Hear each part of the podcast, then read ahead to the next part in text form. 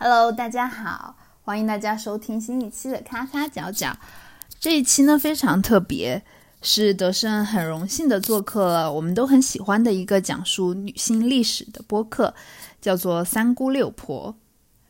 嗯，《三姑六婆》这一期呢是聊著名核物理学家吴健雄的故事。在听这一期之前，我都不知道吴健雄这个人。然后当我听到这个名字的时候，我就很自然的以为他是一个男性的物理学家。当然，听完这一期之后，我的确学到了很多，也有不少的感触。其中之一呢，是吴健雄在提到成为一个优秀的女科学家的先决条件时，他分别说了一个好的老公、短途通勤和良好的托儿服务。听到这个的时候，我就觉得耳目一新。毕竟从小学来的那些天才叙事，大概都是像是百分之一的天赋加百分之九十九的努力这种非常非常关注于个人内在品质的话语。而吴健雄提到的这些东西呢，则更为日常，也更加覆盖到了家庭和社会的支持。这可以说是一个视角的转换，甚至是视角的放大吧。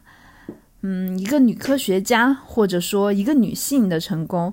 似乎更加依赖于社会给予的支持，我们似乎是更加活在社会中的人，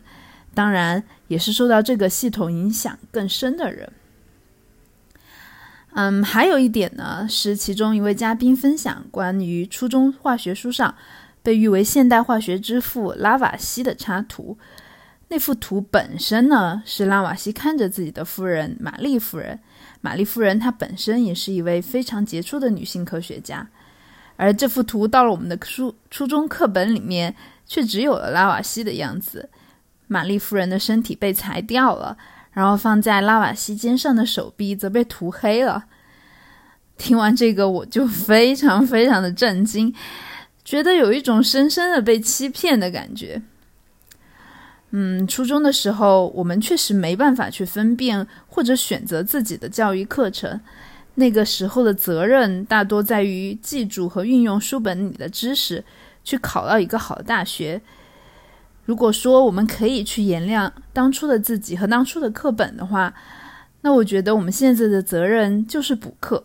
去学习那些在传统教育系统里面被淹没、被遮蔽，甚至被更改的内容。好了，话不多说了，请大家收听这一期的三姑六婆 slash 咔咔角角吧。JustPod，大家好，这里是三姑六婆，我是节目编辑肖鼠。这一期啊，我们做一点新的尝试，用一种接近叙述体的形式来讲人物故事。当然了，和女性嘉宾们的对谈，我们也会作为常规的内容推出。我们希望三姑六婆尽量呈现多元的女性声音，也期待听众们耐心、包容和开放的聆听。欢迎大家给我们留下坦诚的意见和建议。那接下来我们就要来讲一位物理学家的故事。说到物理学家，你肯定听说过杨振宁、李政道，但是你不一定知道吴健雄。吴健雄是二十世纪最有影响力的物理学家之一。他设计的一个实验啊，后来在学界被称为“吴实验”。它证明了弱作用力下宇称不守恒原理，而这个原理的提出，正是1957年杨振宁和李政道获得诺贝尔物理学奖的原因。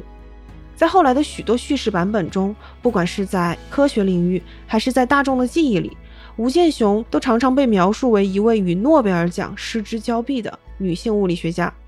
而我本人对吴健雄的故事感兴趣，则是以他和另外一位。女科学家的相遇为起点的。上世纪三十年代，吴健雄曾在上海中央研究院物理研究所工作，他师从顾静薇，而顾静薇呢，则是中国近代史上第一位女性物理学博士，也是中国物理学教育的一代名师。而这两位女性啊，她们因为物理而相遇，又因为在物理学领域的求索而分别。在顾静薇的推荐下，一九三六年八月。吴健雄从上海出发，踏上了到美国求学的旅程。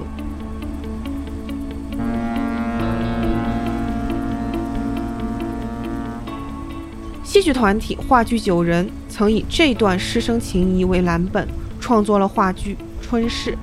在那个故事里，剑雄和静薇两位女性科学家面临着的许多性别困境，在今天的观众看来，依然能够引发强烈的共鸣。我还记得在国家大剧院看完《春逝》的那个晚上，当我走出剧场，周围人群大多有着学生模样的面孔，在那些年轻的交谈声中，我清晰地听到了一句话，他说：“我的导师明年还是比较想招男生。”这些见闻令我印象深刻。在诺贝尔奖的历史上，一共只有四位女性获得过物理学奖。毫不夸张地说，今天的科学界以白人男性为主导的权威格局并没有本质的改变。女性因为什么原因被挡在了学术大门外呢？而女青年吴健雄又是怎样成为一名世界一流的物理学家的呢？在这期节目里，我们邀请了从事科学史研究的林璐和凝聚态物理学博士德胜，一起来讲述华裔物理学家吴健雄的故事。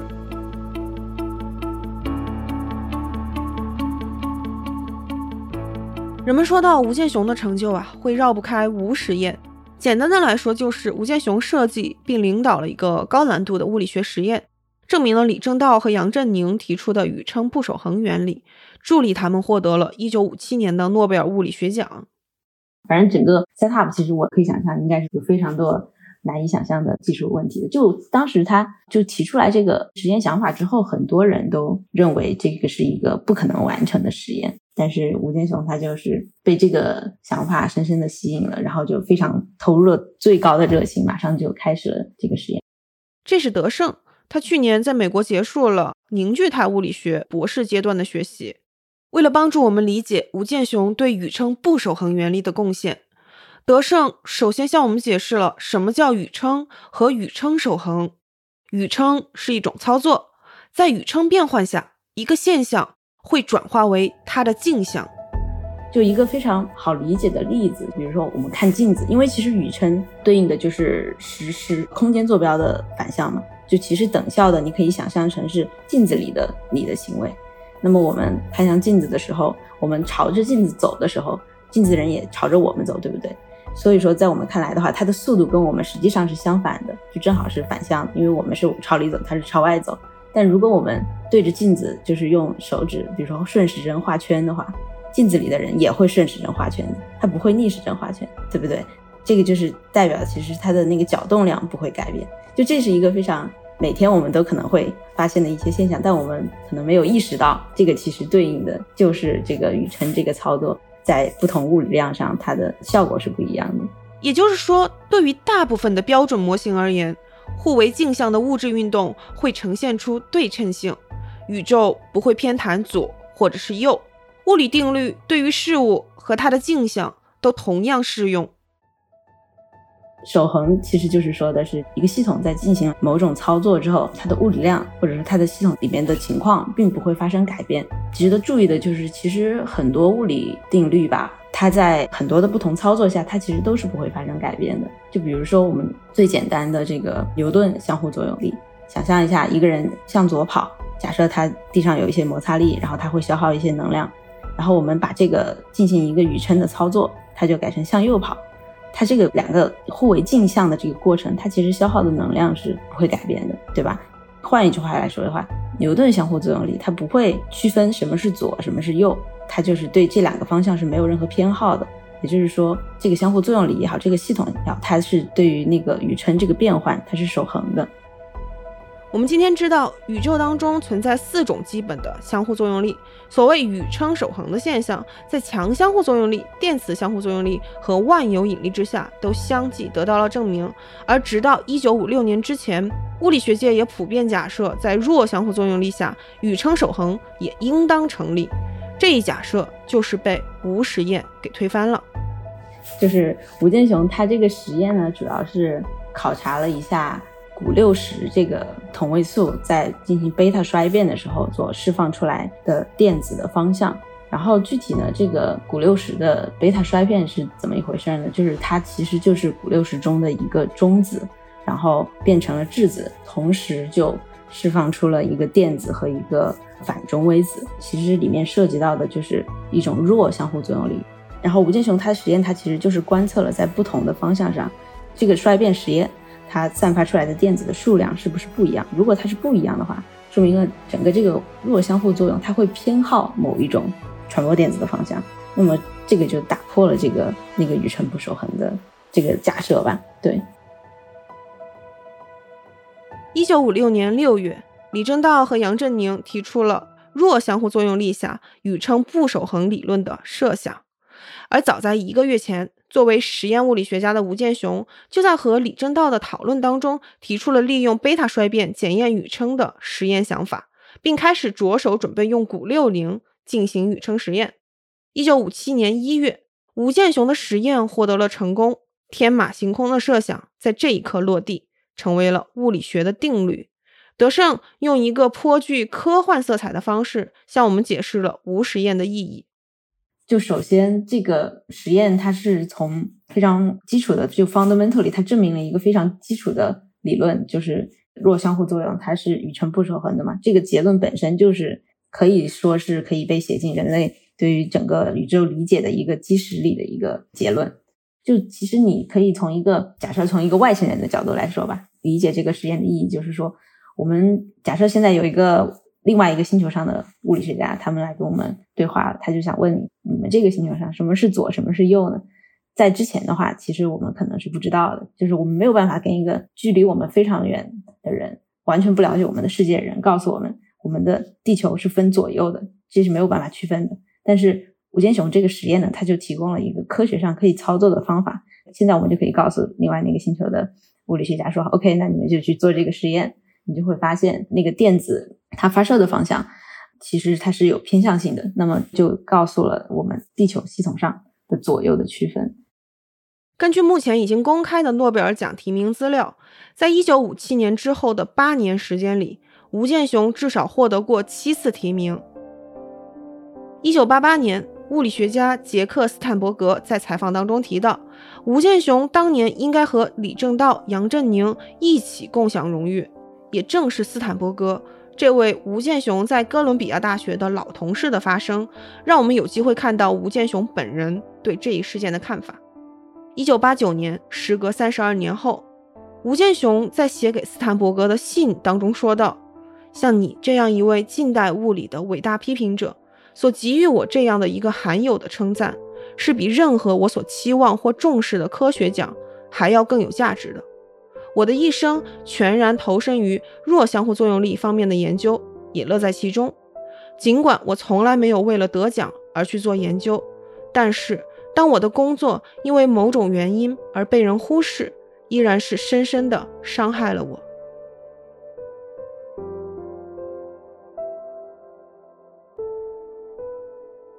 关于诺贝尔奖为何与吴健雄擦肩而过，有过许多种说法。比如，有人认为，或许是因为提名过于匆忙，又或许是由于他对于理论的贡献超出了诺贝尔委员会的了解，还有人将其归因为性别的因素，也有人猜测他作为实验物理学家的角色遭到了一定程度的忽视。具体原因我们已经无从知晓和考究，但是华裔女性物理学家的身份确实不止一次的给吴健雄的学术生涯带来过挫折和不便。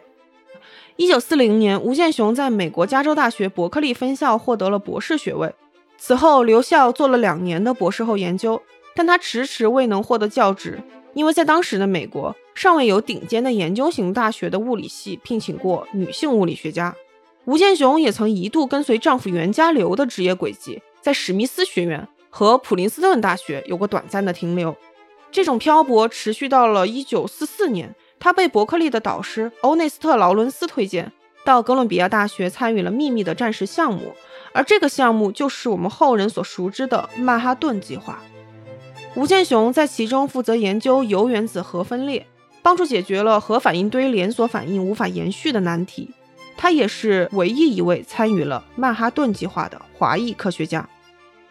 尽管如此，吴健雄在哥伦比亚大学的职业上升途径也并不顺利。换句话说，他和现在的很多青椒们一样，面临着职称上的困扰。虽然在1952年，吴健雄他已经是贝塔衰变领域的顶尖学者了，但他却一直未能成为哥伦比亚大学的正教授。据说李政道曾经为此打抱不平。而吴健雄的同事们大多认为，这和他华裔女性的身份多少有点关系。一直到1957年，突破性的无实验完成，吴健雄才终于获得了晋升的资格。1958年，吴健雄当选美国科学院院士，并成为哥伦比亚大学物理系历史上第一位女性正教授。不过，回到一百年前，相比于同时代的大多数女性，吴健雄的成长中有一份独属于他自己人生的幸运。我们今天的人很爱谈论原生家庭，而吴健雄就有着思想非常开明的父母。他的父亲吴仲义曾经就读于南洋公学，也就是上海交通大学的前身。吴仲义年轻的时候曾经积极地参加反元斗争。二次革命失败后，他回到了家乡，和妻子樊富华一起创办了明德学校。明德学校是一所新式学堂，鼓励女子接受教育。所以，吴建雄的父亲像他创办那个女子学校，在当时就是一个挺惊人的创举。一开始的时候都没有什么人去他的学校。就是对一些保守的人，然后他就免费收学生，然后鼓动身边的亲戚，然后鼓动完了之后再去鼓动一些不太保守的人，然后甚至从开始教一些烹饪啊、做饭，还有编织之类的这样的手艺活开始，然后一点点吸引这个女生进入学校，然后再扩大他们的这个知识面。这是林露，她在西班牙学习科学史专业，目前正处在预备博士阶段。在他看来。吴建雄的家庭既有传统读书人的传承，又接受了现代思想的启蒙。在家人的支持下，吴建雄先后在中央大学、南京大学度过了本科和研究生阶段。一九三六年八月，吴建雄经顾静薇的推荐，在他叔叔的赞助下，计划前往美国密歇根大学深造。不过，当船抵达了旧金山之后，他没有直奔密歇根，而是去伯克利看望老朋友。结果却做出了一个改变人生的决定，在伯克利的物理系实验室，他参观了粒子回旋加速器。当时实验室的负责人，同时也是回旋加速器的发明者劳伦斯，就劝说吴健雄：现在核物理刚刚开始发展，而吴健雄本来的专业方向光谱学，则是一个相对老旧的科学了。言下之意。劳伦斯觉得吴健雄应该留在伯克利学习核物理学。这位物理学教授说动了吴健雄，他放弃了去密歇根的火车票，留在了伯克利。也是在这里，吴健雄遇到了自己未来的终身伴侣袁家流。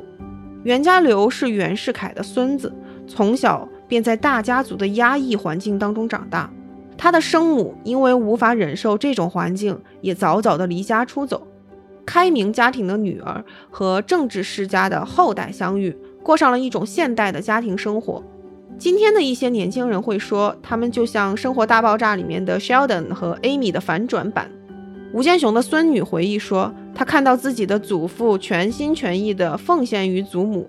而袁家柳本人也是一位颇有成就的物理学家。他会在家做饭，也会开车把吴建雄送到任何地方，常常。把吴建雄的需求放在第一位。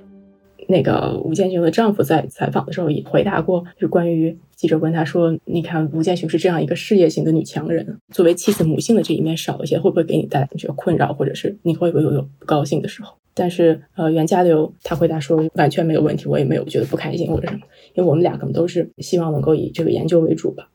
在吴建雄儿子的回忆里。自己的母亲长时间的待在实验室，经常到晚上才回家。工作就是吴建雄的生活和乐趣。相比于日常生活，他似乎更愿意在旅行的时候和孩子相处。因为吴建雄会在实验室工作到比较晚嘛，有的时候儿子给他打电话说说妈妈我很饿，然后吴建雄就会让他自己去开意大利罐头，就是意大利面罐头。咱们就感觉还挺惨一孩子。我觉得他们的那个家庭生活方式，算是接受和认同的这种教育方式吧，就是抓大的方面，可能细节上面照顾的少一些。很显然，作为女性科学家，吴建雄并没有受到太多传统母职的束缚，他的天赋和勤奋都得到了家人的认同和支持。吴健雄本人也曾经列出过成为成功女科学家的先决条件，用他的话来说，那就是一个好丈夫，短途通勤。以及良好的托儿服务。我记得他就鼓励他的学生，他跟他的女学生们就说：结婚如果生子了之后，你一定要找一个好保姆，这是重中之重。你千万不要因为为了照顾孩子而放弃研究，就是也也是他的想法的一个体现。一九九五年，杨振宁、李政道、丁肇中和李远哲四位华裔诺贝尔奖得主发起创立了吴健雄学术基金会，纪念这位二十世纪最伟大的华裔女性物理学家。一九九七年，吴健雄在纽约病逝，骨灰被送回大陆，安葬在江苏太仓的明德学校里。墓体设计由他生前的好友贝聿铭担任顾问，墓志铭中写着：“他是卓越的世界公民。”和一个永远的中国人。嗯，就第一次听说吴健雄的话，其实是在刘慈欣的《三体》那个小说里。就我记得当时好像应该是初中还是高中的时候吧。当时的 context 是我记得好像是当时是先是叶文洁还是谁在评论女科学家的时候，就说拿吴健雄跟居里夫人做了一个对比，就很有意思的时候，他当时好像对于居里夫人的态度就有一点。不屑，认为她只是通过勤奋和努力，好像任何人都能够完成她的工作，反而是像吴健雄那样的女人走得更远一些，就觉得哇，吴健雄是谁？居然比居里夫人更伟大。然后当时就去大概查了一下他的资料，但是当时应该也比较年轻嘛，也不太懂，就是具体粒子物理这些东西到底是什么，就也没有看明白他到底做了些什么影响。但现在想来的话，感觉挺有意思的。其实，在女性科学家这个更大的语境下的话，就甚至在刘慈欣的那本书里，就是同一个性别的科学家，还有一种鄙视链。就我觉得，首先居里夫人本来她的成就，我个人认为也是很伟大的，但是就是在这个情况下，也是得到了一种比较怎么说呢，蔑视的对待吧，就也挺有意思的。不可否认的是，像吴健雄这样的女性科学家，她们被大众所熟知的程度，在许多时候都与她们在科学上所做的贡献并不匹配。确实，做出了很杰出贡献的女性是比较容易在整个社会中，她们的成果是很容易被遗忘的。除了吴健雄之外，我最近看到还有一个历史上比较出名的一个物理学家叫 Harriet Brooks，他当时是就是卢瑟福的学生。大家可能在高中物理的时候都听过卢瑟福实验，他被称为现代核物理之父。但其实就是这个 Harriet Brooks，她是卢瑟福的第一个女研究生。然后她在卢瑟福的指导下，就发现了，就是在放射性物质的它们在进行衰变的时候，它其实是会产生一个新的物质。这个就是相当于我们奠定了现在我们的从核物理的一个非常基本的认识嘛。他的这个发现也是属于奠基性的发现，而且他还发现了一个新的元素，就是那个氡气体。然后就是他那么多的成就，但现在基本上是就相比吴健雄，就可能更少的人才会知道这样的一个杰出的女物理学家的存在。这种情况被科学史学家玛格丽特·罗希特总结为马蒂尔达效应。这个术语表达的大概意思是，女性所做的研究的重要性经常被忽视，而女性科学家的贡献常常归于男性。应该是在咱们的化学课本上，应该初中还是高中的时候，现代化学之父吧，拉瓦锡跟他的妻子就拉瓦锡夫妇，当时有一幅传世的油画，就记录他们俩这个工作状态。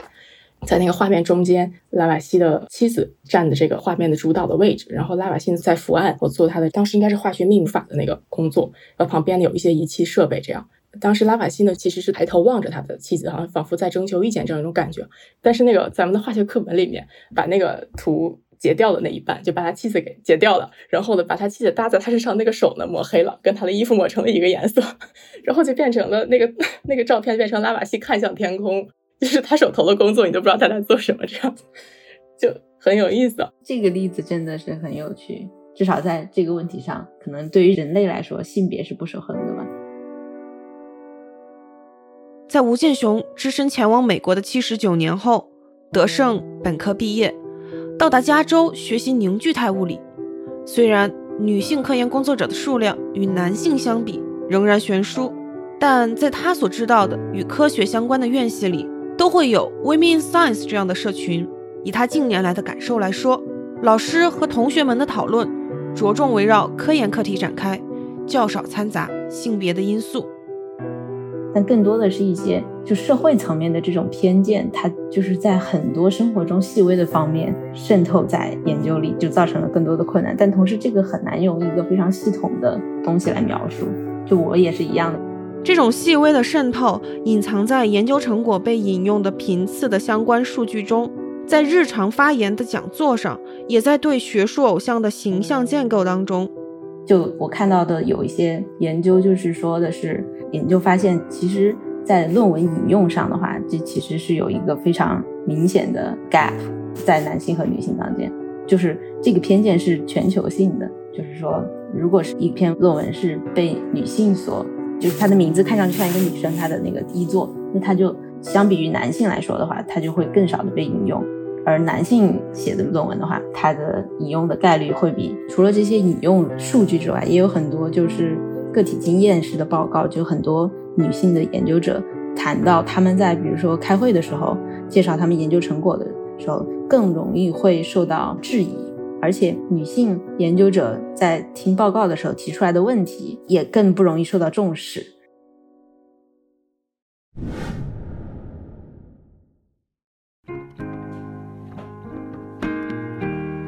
如今，科学界虽然呈现出一种对女性更加友好的趋势，但总体说来，科学界的女性仍然是少数。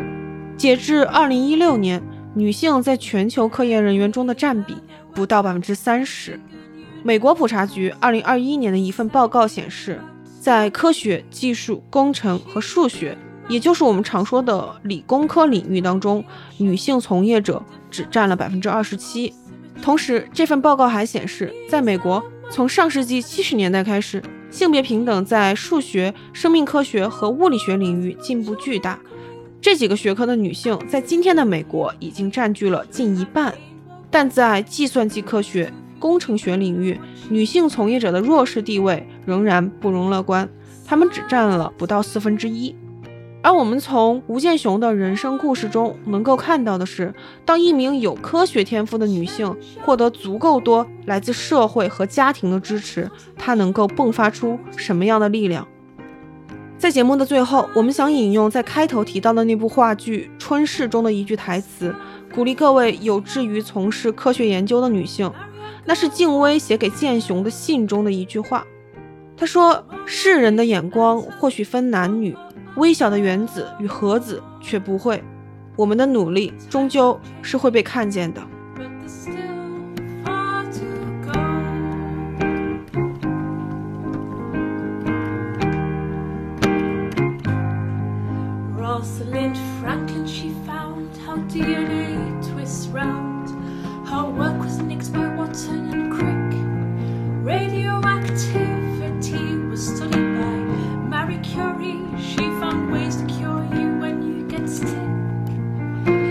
Stevens alone discovered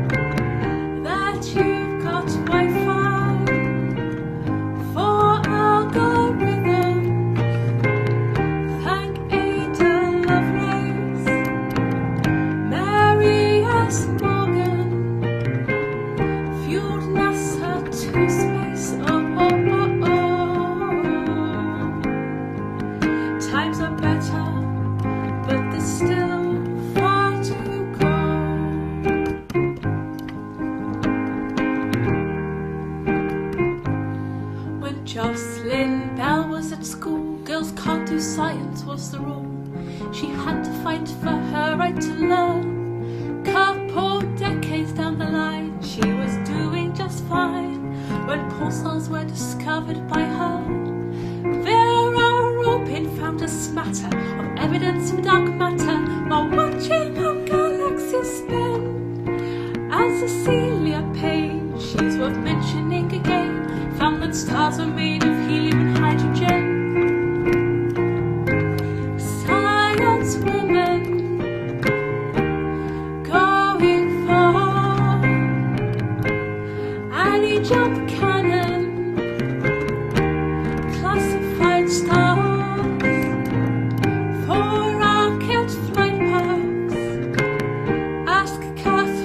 Johnson. For safe bright street